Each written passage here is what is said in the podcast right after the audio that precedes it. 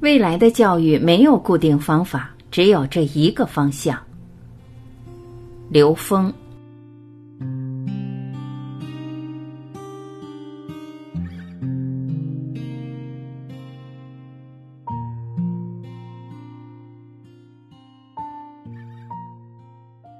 人心和善，和是人内在的求同尊异、无同无异的高度的自然的融合。善是不断的指向至善，是以付出作为生命的第一需要而呈现的美好的生命状态。在和善这个逻辑体系中建构起来的格局，才真正能够让我们内在淡定的面对所有的生命题目。我们体会过无数次考试，我们带着不自信的状态去参加考试的时候，很难考出好的结果。而当我们真正达到内心的平静和淡定，全然的融入考试，欣喜的面对每一个难题挑战的时候，我们会体验每一道题被攻破的内在喜悦。人生和生命其实就是这样。每一个生命面对什么样的未来，只取决于内在认知觉醒到的程度。尊重所有的生命，颠覆弱肉强食的丛林法则，不抱怨自己的生命不被尊重。所有不被尊重的生命都应该反思自己是否在尊重所有的生命。真正的定力源于内在维度，直面生命智慧的考验。教育的未来路在何方？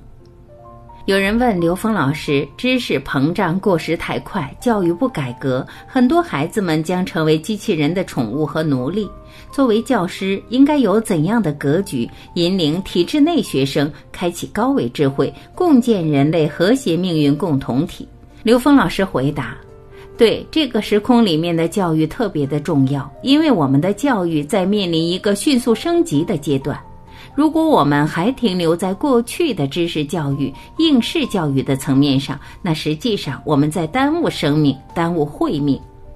我们在大规模标准化的培养工具的时候，其实我们断掉了很多人的内在智慧。所以，作为一个教育工作者来讲，自己内在智慧的开启是第一步。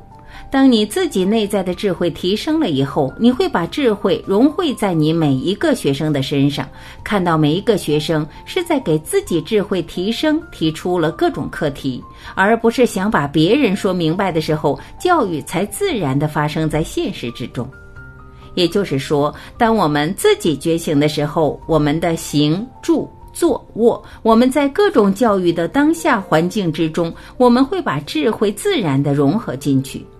它不是一个定法，它不是一定必须得按照哪一种逻辑说哪一套话术，说哪一套语境就能解决的问题。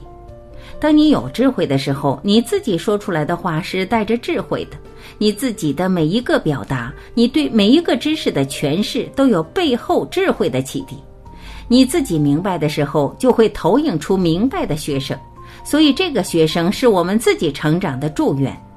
就像我们讲课。如果我是想把别人讲明白的话，那实际上是一个妄想。如果我们想，当我自己明白的时候，我讲给我自己，让我自己越讲越明白的时候，这个时候你没有任何的挂碍，你就会投影出各种在不同岗位、不同层面、不同领域的人。你跟这样智慧的人同频共振，你会投影出这样觉醒的生命，这才是本质。他不是因为听了你的课而觉醒的，是因为他本身就有，是我们自己投影出他身上那种真正的智慧的光芒，这是一个能量共振的。所以，这就是说，我们作为一个老师，作为一个教育工作者，先把最核心的部分理解了。自己内在的成长，自己内在的觉醒，会应时应运的呈现出当下的智慧，就会转化投影出你见到的这些学生自身智慧迅速的呈现。所以，教育没有一个固定的方法去表达，只有一个逻辑很清晰，就是自己智慧的提升是第一位的。自己走向自己的内在，它就自然因你自己的觉醒而投影出觉醒的生命。